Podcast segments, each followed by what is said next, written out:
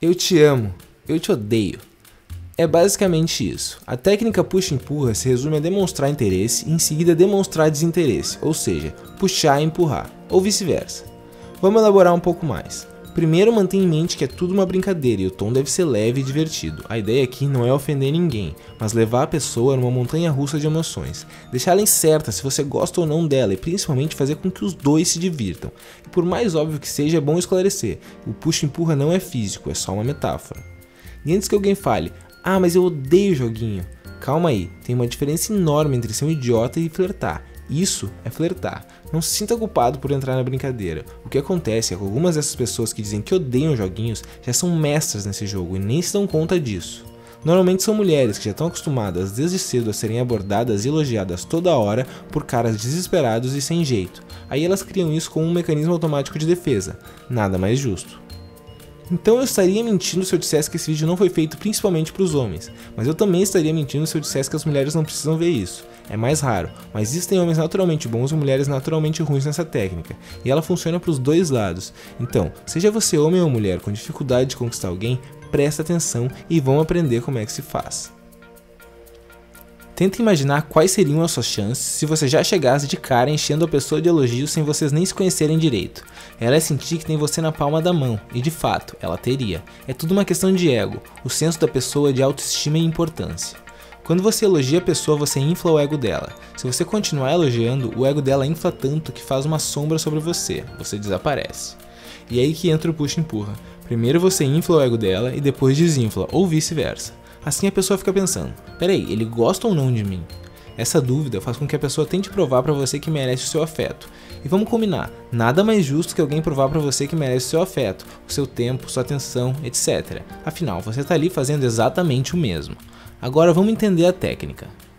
Vocês estão conversando e ela fala algo legal, qualquer coisa, não precisa ser algo muito incrível, a lógica fica fora dessa história. O que importa aqui são as emoções. Então você responde: Nossa, você é demais, vem cá, me dá um abraço e abraça ela. Ela te abraça de volta, meio rindo feliz em agradar, e é nesse momento que você diz: Deu, deu, deu, deu, já chega, não exagera, e desfaz o abraço.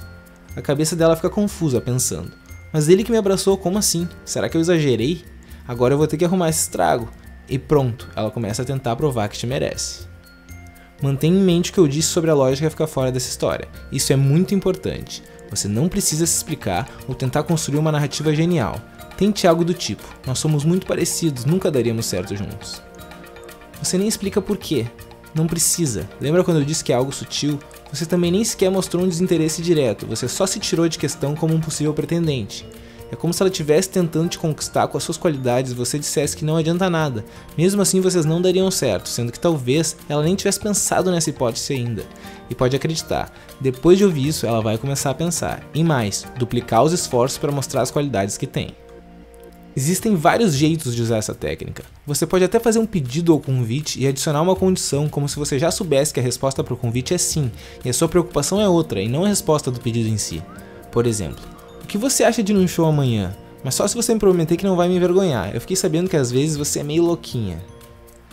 Também pode ser algo ambíguo, como tem alguma coisa diferente sobre você que eu não sei se eu amo ou se eu odeio.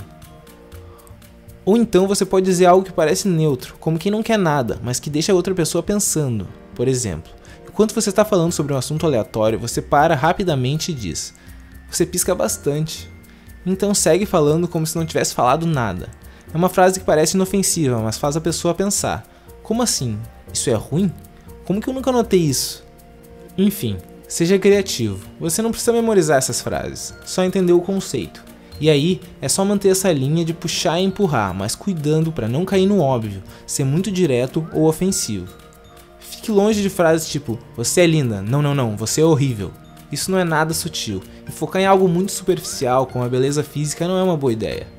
Vale lembrar mais uma vez que tudo isso é em tom de brincadeira e leve, ninguém deve sair ofendido dessa história mas acho que qualquer um concorda que isso é muito mais divertido e, diga-se de passagem, muito mais eficaz do que aquela conversinha chata de sempre que ninguém mais tem paciência. Oi, tudo bem? Qual o teu nome? O que, que você faz? Onde você mora? Onde você estudou? Vem sempre aqui. É isso aí. Tem alguma sugestão de vídeo? Dúvidas? Manda nos comentários que eu respondo. E se você gostou do vídeo, deixa um like e se inscreve no canal. Ainda vem muito pela frente.